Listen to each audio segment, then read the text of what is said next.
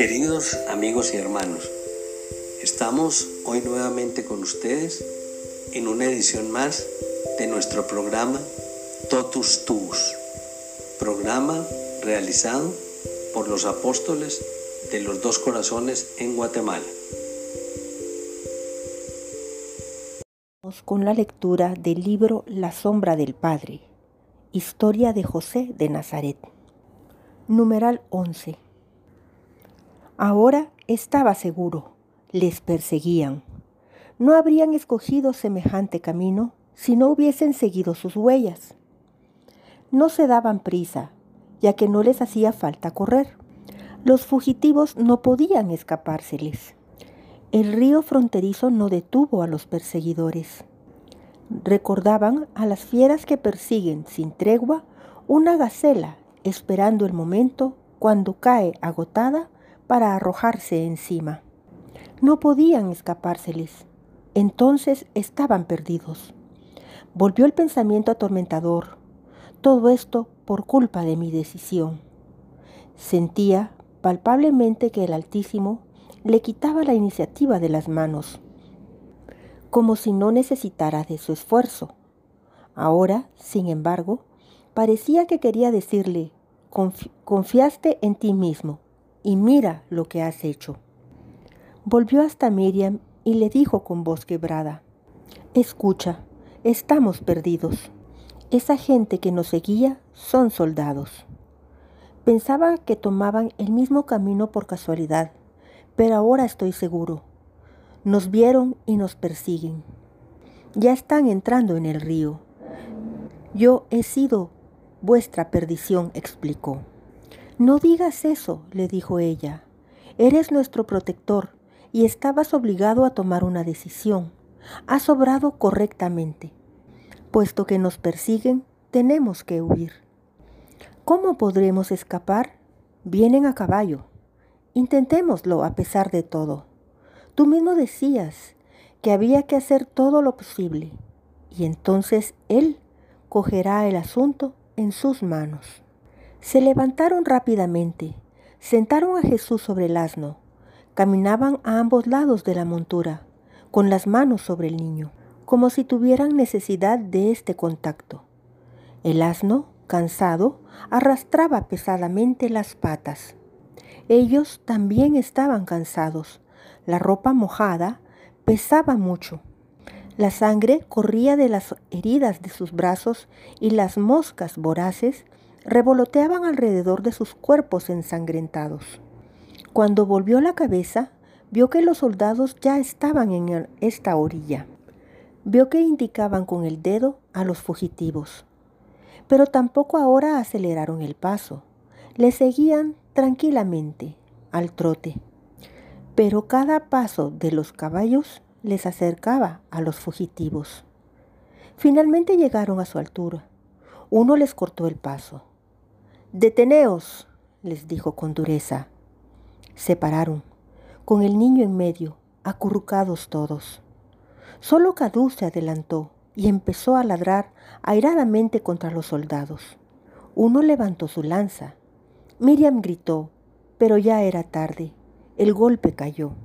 Clavado contra el suelo, el perro se retorció y gimió un momento.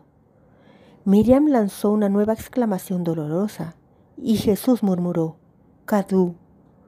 Las patas del perro se estiraron, sus ojos se nublaron, su cuerpo se inmovilizó. Uno de los soldados debía ser de Curión, los otros dos obedecían sus órdenes. Fue el que llamó con gesto amenazador a José a su lado. Sacó la espada apoyándole la punta contra el pecho. ¿Quién eres? preguntó. Un viajero estalló en una risotada. Con la espada obligó a José a levantar la cabeza más alto. ¿Te llamas José y procedes de Belén? Esta es tu mujer y tu hijo. Contesta. Se sobrepuso. No lo negó, aunque el temor le sugería palabras de negación. Es así como has dicho. El otro volvió a reír. Y pensabas que conseguirías escapar, ¿verdad? No tenía por qué contestar. Todo estaba descubierto, le dijo. Matadme a mí, a ellos dejadles. Yo soy el primogénito de la estirpe de David.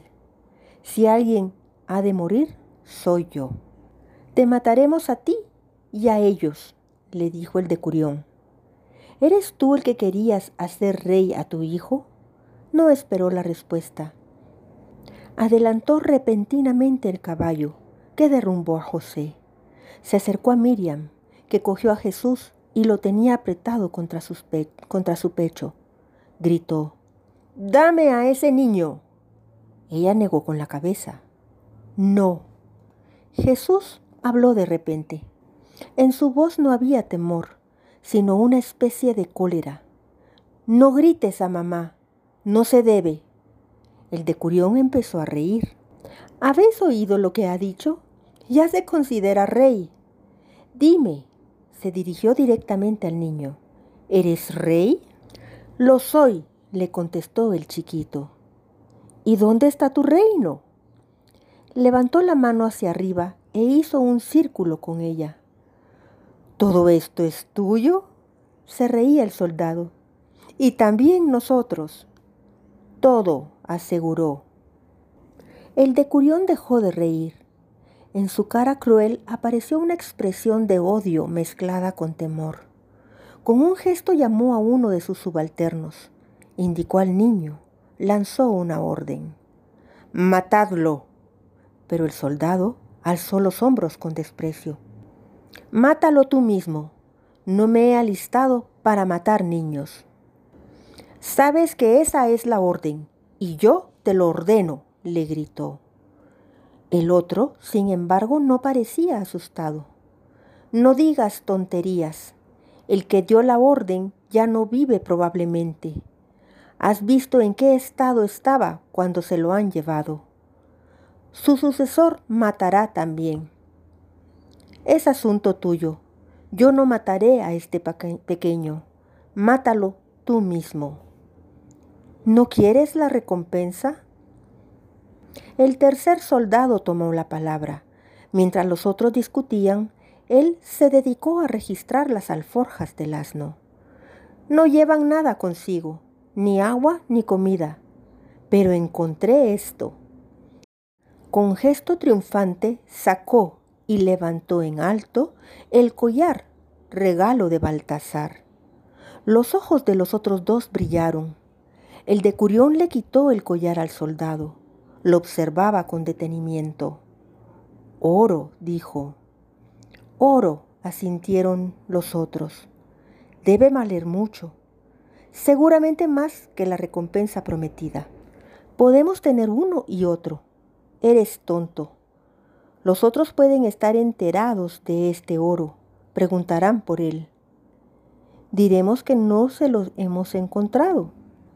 Y luego alguno de nosotros hablará y nos costará la cabeza. Es mejor coger el oro y a estos no hacerles caso.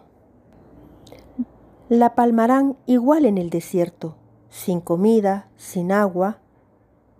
Nadie está enterado de que lo hemos, los hemos encontrado. Nos repartiremos el oro. No se sabe cuánto durará todavía nuestro servicio. Pero tenemos que repartirlo equitativamente. Solo así, porque a ti te gusta llevarte la mayor parte. Soy de Curión. Para el oro no hay de Curión que valga. Contaremos los anillos y a cada uno debe obtener lo mismo. Mejor que lo hagamos enseguida. De acuerdo, lo repartiremos, y estos que se larguen. Mientras hablaban los soldados, José se acercó a Miriam, cogiéndole a Jesús de los brazos. Estaban de nuevo juntos, agotados, débiles, sosteniéndose apenas de pie. No oían lo que los soldados hablaban entre sí. El decurión se les acercó a caballo. Al verlo, José devolvió al niño a su madre. Se adelantó solo. Si quieres matar, mátame a mí. Eres tonto, dijo el decurión. Escucha, os perdono la vida. Os dejo marchar. Recuerda, no nos hemos visto nos hemos encontrado, pero no te atrevas a volver al reino, ¿entiendes? Si vuelves, moriréis todos. Y ahora, largaos. Empujándoles con la espada les obligó a poner al niño sobre el asno y marchar en dirección al sur. Se quedó un rato mirándoles. No llegarán lejos, dijo uno de los soldados, que miraba también cómo se alejaban apenas pueden andar. No encontrarán a nadie, seguro. Incluso si encuentran a alguien, nadie les dará gratuitamente comida. Ahora dame ese collar. No corráis tanto. ¿Por qué no hemos de correr? Tenemos el oro para repartirlo. Pasó el mediodía con su calor matador.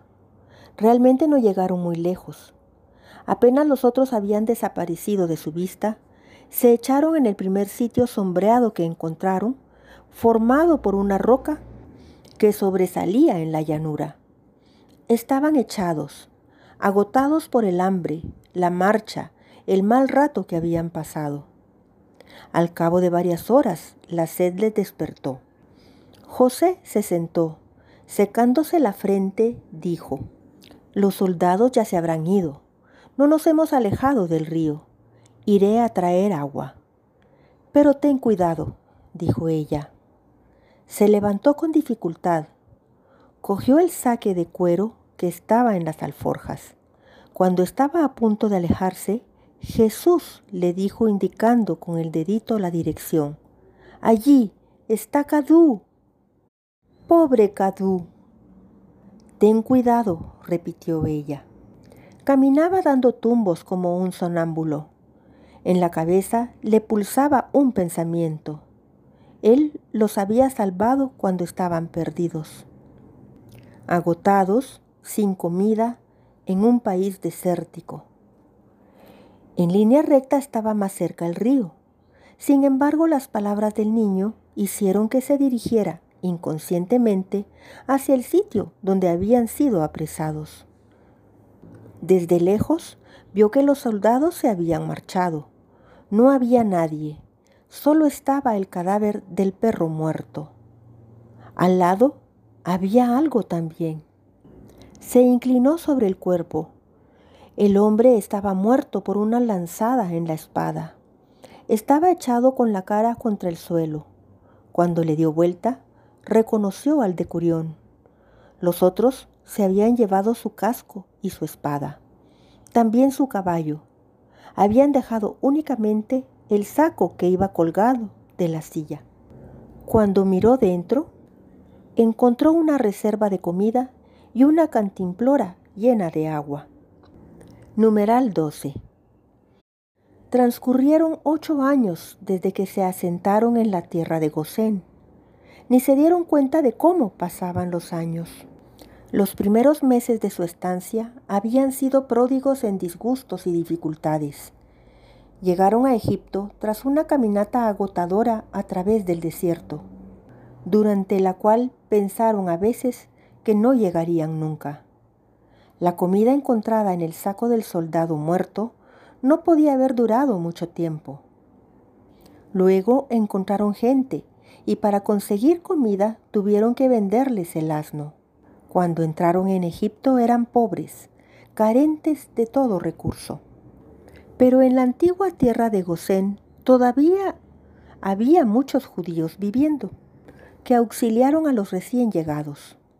José empezó a trabajar y gracias a su habilidad, al cabo de un año, estaban bastante bien instalados. Poseían una casita pequeña y adosado a la casa un taller.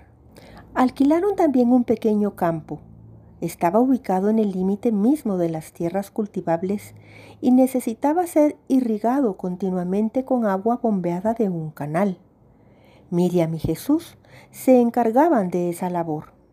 José trabajaba en el taller fabricando objetos que llevaba luego al mercado a la cercana Heliópolis. Aprendieron a vivir como campesinos egipcios se olvidaron casi del aspecto de la montaña. Sus ojos se acostumbraron a las llanuras. En el horizonte veían únicamente las torres erguidas de los palacios y al otro lado del Nilo las pirámides de Keops, de Kefren, de Miquerinos y Soser. La tierra exigía trabajo, pero producía abundante cosecha. El país era rico, por lo que, cuando por fin levantaron cabeza, pudieron vivir sin agobios. Miriam no cambió en absoluto durante estos años. Cuando miraba su silueta doblada mientras trabajaba la tierra o muy erguida mientras movía con los pies la noria que bombeaba el agua, tenía la sensación de seguir viendo a la muchacha que descendió hasta él, bajo el arco de piedra del pozo de Nazaret. Su cara también seguía siendo joven, de adolescente, muy serena. Las fatigas y los peligros no apagaron aquel reflejo que traspasaba toda, semejante a una candela encendida en su interior. Había cambiado en una sola cosa, se volvió como más seria. Esta seriedad no disminuía su alegría, la hacía solo distinta, más serena, aún más compenetrada con la bondad. Era difícil creer, cuando estaba al lado de Jesús, que este mozalbete de diez años, tan inverosímilmente parecido a ella, fuera su hijo. Parecía más bien su hermano menor. Era un chico alto, esbelto, fuerte y guapo. Lo mismo que sus padres, trabajaba mucho en casa. Araba, bombeaba el agua y empezaba a adquirir cada vez más conocimiento del trabajo en el taller de José. El padre podía encomendarle los trabajos más sencillos. Los días prescritos acompañaba a sus padres a la sinagoga.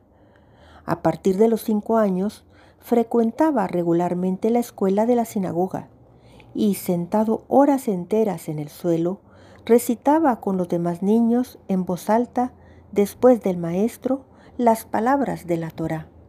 Las repetía luego en su casa, muchas, muchas veces, como si la repetición de estas palabras le produjera alegría. Sabía de memoria una cantidad innumerable de versículos y a menudo entremezclaba palabras de la escritura con lo que decía. No era solo capaz de repetir cada cita cuando le interrogaba el Hassan, sino que sabía también comentarla y explicarla. Tenéis un hijo inteligente, decía el maestro a los padres de Jesús, cuando venían para interesarse por los progresos del chico en los estudios. ¡Qué inteligente! Los demás chicos, incluso cuando recuerdan las palabras, no entienden lo que significan. Él las comprende siempre. Y qué bien sabe explicarlas. Yo creo que podría ser rabino. Deberías ir con él a Jerusalén. Y no le enseñaremos gran cosa, pero allí, en la ciudad santa, tendría la posibilidad de oír a los grandes maestros. El Hassan repetía estas palabras cada año y volvió sobre el asunto de, modo especialmente firme en los últimos tiempos. Nosotros no le enseñaremos nada más en nuestra escuela, decía. No tiene por qué seguir viniendo aquí. Él necesita otra escuela. Os lo digo, llevadle a Jerusalén. Solo tenéis un hijo, ¿verdad? entonces tenéis que cuidar de él. Las palabras del Hassan despertaron las preocupaciones de José. Los años habían transcurrido tranquilos y sin ruido, tal como a él le gustaba. Después de aquellos años de angustias, había llegado una época de gran descanso. Estaba de nuevo rodeado de respeto y reconocimiento. ¿Acaso la salud empezaba a fallar?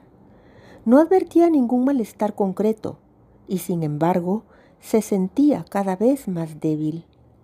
Pero esto no le hacía sufrir. Era objeto de tantas atenciones por parte de Miriam que casi le producía alegría cuando se sentía rodeado de sus continuos cuidados. Su amor hacia ella no había disminuido. Perdió únicamente su carácter impaciente. Lo que al principio producía en él rebeldía, se consumió por completo. Ahora ya no esperaba ningún cambio. Lo único que deseaba era tenerle continuamente a su lado, tal como era ahora, entregada, serena y ardientemente enamorada. No, no deseaba ningún cambio. Dejó de pensar para siempre que el hijo estaba entre él y Miriam. Amaba a aquel muchacho como si fuera realmente su propio hijo. Con alegría le transmitía todos sus conocimientos profesionales. A veces se sorprendía a sí mismo pensando que Jesús sería pronto un hombre maduro, que se casaría, que traería a su esposa a casa y él, en compañía de Miriam, serían testigos gozosos de su felicidad. Y si se le ocurrió pensar, ¿el Hassan tuviera razón? Quizá fuera necesario que Jesús aprendiera más de lo que le pueda enseñar una escuela comunal. Los años de estancia en Egipto permitieron a José olvidarse de que no era más que la sombra del Padre. La preocupación le llevaba a preguntarse, ¿cumplo bien el papel al que he sido llamado? Miriam le dijo un día, después de una jornada calurosa de trabajo, mientras descansaban en la sombra. ¿No crees que el Hassan tiene razón? Quizá tenemos realmente que regresar a la tierra de nuestros padres para que Jesús pueda conocer y aprender algo más. Está llegando a la madurez. Dentro de poco estará obligado por el precepto a visitar el templo todos los años. Yo me digo que estará sometido a la obligación, porque creo que debería vivir como todos los judíos ortodoxos. Miriam aprobó con la cabeza y en su cara apareció un reflejo de alegría. José, pensó que ella se había adaptado con más dificultad a la vida en Egipto, y sin embargo no lo demostró ni una vez en el transcurso de los años, ni con una palabra, ni con una alusión. Dijo ella, probablemente tengas razón, José. ¿Sabes cómo están las cosas en Palestina? A decir verdad, no lo sabía. Había estado totalmente indiferente a lo que allí había quedado. Quizá, de un modo inconsciente, no había querido saber nada. Solo al cabo de vivir un año en Egipto, mandó, por medio de una caravana que se dirigía a Galilea, la noticia a Cleofás de que estaban en Egipto. Después de algunos meses recibió contestación. Escribió otra vez después de un año o dos y le volvieron a contestar. Cuando por última vez, hacía cosa de un año, mandó noticias a su cuñado, le contestó Simón, el hijo mayor de Cleofás. Su cuñado había muerto, pero la familia seguía viviendo en Nazaret. Sé, le dijo, que Herodes murió cuando estábamos caminando a través del desierto. Luego me dijeron que el trono fue ocupado por su hijo, Arquelao. Dicen que es tan cruel como su padre. ¿Y sigue reinando? No lo sé. Creo que tendría que ir a hablar con la gente para enterarme. Me contó Simke, ¿sabes? Aquel comerciante que justamente había llegado ayer una caravana de Jericó. Iré allí y trataré de hablar con esa gente. No le apremiaba. Sin embargo, advertía cada vez más que Miriam tenía un gran deseo de regresar. Sabía callar, pero ahora se había roto la barrera que le imponía ocultar sus deseos. Pero yo no deseo en absoluto este regreso, pensaba él. Aquí estoy bien. Vivo una vida tranquila, al lado de la mujer que quiero con toda el alma. Aquí todo transcurre con naturalidad. Allí, lo presiento, nos esperan problemas que destruirán nuestra paz. Numeral 13. A la sombra de la tienda extendida se sentaron los tres juntos para tomar vino áspero de Judea. El visco Simque había presentado a José al comerciante recién llegado. Rubén, hijo de Gera, comercia con perfumes. Desde los tiempos de Cleopatra, las bellezas de aquí han aprendido a emplear óleos de Jericó. Pagan el precio que se les pide. Rubén trae también vino para los nuestros. Un vino bueno, preparado como es debido, según los preceptos que enseñan los piadosos escribas. Nadie impuro ha tocado la uva. Y este, Rubén, es José, hijo de Jacob, un nagar excelente. Quiere hacerte preguntas sobre varias cosas. El comerciante, de cara amplia, casi cuadrada, tomó un trago, se limpió la boca con el dorso de la mano y se inclinó un poco, haciéndole una ligera reverencia a José. Pregunta, José, lo que quieres saber. Te contestaré gustosamente a todo. Hace varios años que vivo en Egipto. Llegué aquí desde Judea. Mi hijo está creciendo y se acerca el tiempo de ir al templo con él, tal como lo exige el precepto. Quisiera que me digas qué pasa en el país de Judea. Cuando me marchaba, Arquelao había subido al trono. Arquelao ya no reina en Judea. Era cruel y atormentaba a todo el mundo. Hizo promesas y no cumplió con lo prometido. Había continuas revueltas y derramamiento de sangre. Se reunieron unos cuantos venerables escribas y mandaron al César mensajeros para rogarle que depusiera del trono a Arquelao y pusiera un gobernador romano en su lugar. Los romanos no son malos, mejores que la maldita estirpe de los idumeos. Puede uno comerciar con ellos y no se meten en los asuntos religiosos. El César atendió la petición y convocó a Arquelao. Le prohibió regresar a Judea. Le condenó al destierro. ¿Entonces el país ha pasado a estar bajo el dominio de Roma? No por completo. Los romanos dejaron el gobierno de Galilea a Antípatro, mientras que Abilene y Traconítide han pasado a Filipo. Sin embargo, deben gobernar bajo control romano. Han llegado a Judea dos dignatarios romanos, Quirino y Coponio. Apenas llegados, mandaron que se realice el censo de la población en todo el territorio. ¿Un censo? ¿Te has indignado? Muchos se indignaron. Hubo un gran revuelo, pero el gran sacerdote, los ancianos e incluso algunos escribas llamaron a la calma. Dicen que el pecado por el censo recae sobre los infieles y no sobre los fieles. No todos quieren escucharlos. Ha habido incluso revueltas. Judas de Gamala las empezó. Proclamó que el reino judío tiene un solo Señor, el Altísimo, Sabaoth, y él, Judas, es el Mesías anunciado por las Escrituras. Se sobresaltó. Volvieron los viejos recuerdos. La conversación con las personas que había encontrado cuando se dirigió por primera vez a Nazaret. Se había olvidado de las ambiciones de aquel hombre al mirar cada día al muchacho que era el Mesías anunciado. ¿Y qué ha ocurrido con Judas? preguntó. Sigue luchando. Ha encontrado apoyo en Galilea. No ha conseguido, sin embargo, arrastrar a todo el pueblo. Antípatro ha llamado contra él a los romanos, y estos le persiguen. Tiene que ocultarse y atacar desde su escondite. Si hubiese sido el verdadero Mesías, habría arrastrado, sin duda, a todos y habría vencido. Entonces, ¿hay luchas y desórdenes en el país? ¿Qué va? Ya te digo que están persiguiendo a Judas. Tal vez ya le han cogido. En otras partes, bajo el dominio de Roma, hay orden y paz. No ocurría lo mismo en tiempos de Arquelao. ¿Y el censo se está realizando? Ya terminó. Siguieron hablando un rato de una cosa y otra. Luego, José le agradeció a Rubén las noticias y volvió a su casa. El sol quemaba. El calor seco de Egipto no molestaba demasiado.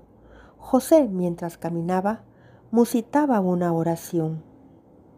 Oh Señor, Dios del universo, muéstrale a tu siervo tu voluntad. No permitas que yo busque paz para mí cuando tú exiges obras. Le costaba mucho formular esta plegaria. Quizá otros eran capaces de decirle al Altísimo palabras de las que se renegaban más tarde. José lo sabía. Cuando alargaba la mano, esta mano encontraba siempre la mano invisible que la cogía. Y a pesar de que le costaba, repetía, muéstrame, te lo ruego, tu voluntad. Al acercarse a su casa, oyó cantar el cepillo. Se paró en la puerta sin hacer ruido. Jesús trabajaba inclinado sobre el banco. Veía su espalda de adolescente moverse rítmicamente y las trenzas de sus patillas balanceándose al lado de las orejas. Interrumpía constantemente su trabajo. Cogía en la mano la tablita cepillada y le pasaba el dedo por encima para comprobar el alisado. ¿En qué estás trabajando? le preguntó. El muchacho enderezó su espalda encorvada. Se volvió, limpiándose el sudor de la frente con el dorso de la mano. Mamá necesita un instante, dijo.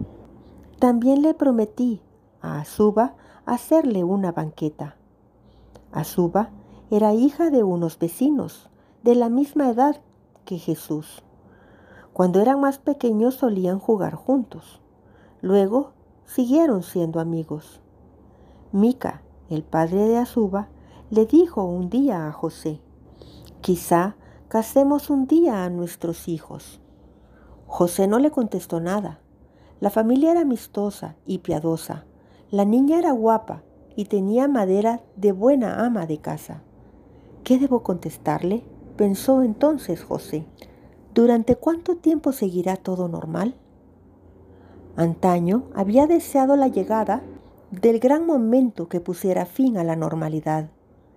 Hoy día prefería que la normalidad durase el mayor tiempo posible. Azuba, dijo Jesús, está juntando cosas para su casa. Pronto se casará.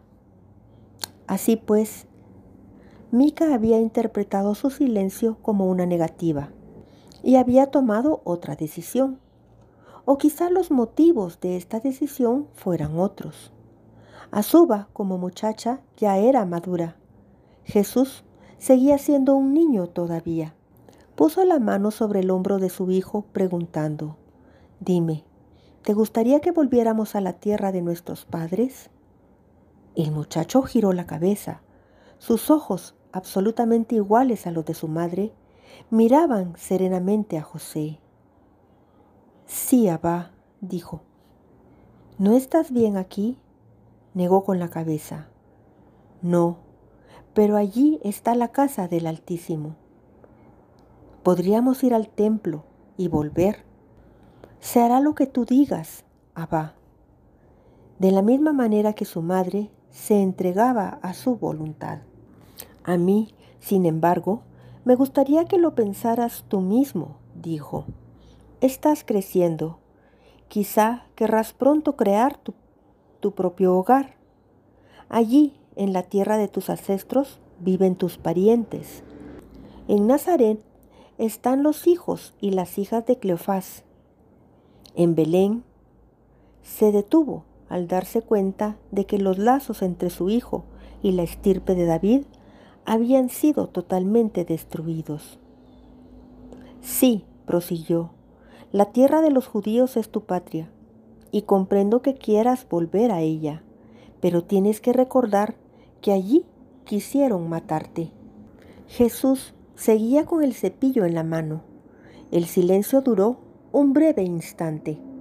Gracias al Altísimo te has salvado, emprendió de nuevo. Pero los peligros pueden reaparecer. De todos modos habrá que regresar. No obstante, no sé si el tiempo ha llegado todavía. De nuevo volvió a reinar el silencio. Puesto que me has mandado pensarlo, Abba, empezó a decir el muchacho, permíteme que te diga lo que pienso. Considero que el tiempo del regreso ha llegado. Está escrito en el libro del profeta. Llamé a mi hijo de Egipto. El profeta hablaba de Israel. Ahora habla de mí. Me llama. Se sobresaltó. Miró acongojado la cara del muchacho. Buscaba con la mirada si se había producido algún cambio. Le parecía la misma, la que conocía, serena, sosegada, adolescente. Y sin embargo, tenía la sensación de haber visto en la mirada de Jesús una luz extraña, desconocida. Inclinó la cabeza. En este caso, dijo, volveremos.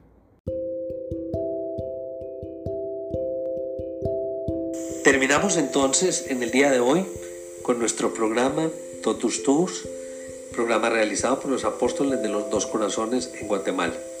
Esperamos que esta semana continúe con muchas bendiciones para cada uno de ustedes, que nuestras misiones sean desarrolladas y nos lleven siempre por el camino de la santidad. Totus tus, oh María.